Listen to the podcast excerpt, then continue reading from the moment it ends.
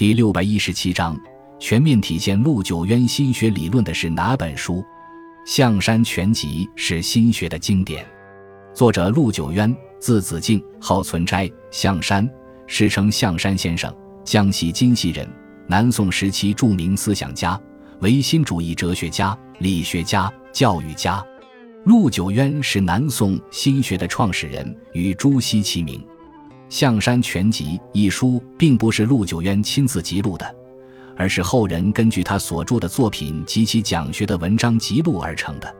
该书较全面地体现了陆九渊的心学理论。陆九渊以心即理作为自己心学理论的思想核心，认为人皆有是心，心皆具是理，心即理也，心是世间万物的本源，并提出宇宙是无心，无心便是宇宙的观点。陆九渊认为，人只需通过反省内求就可获得对事物的认识，根本不需要格物致知之类的实践。在人性论上，他认为本心是善的，也就是符合封建的伦理纲常道德。教育的目的就是要唤醒人性中的善。《象山全集》是宋明理学中心学的重要代表著作，是我们研究陆九渊及其心学思想的重要文献。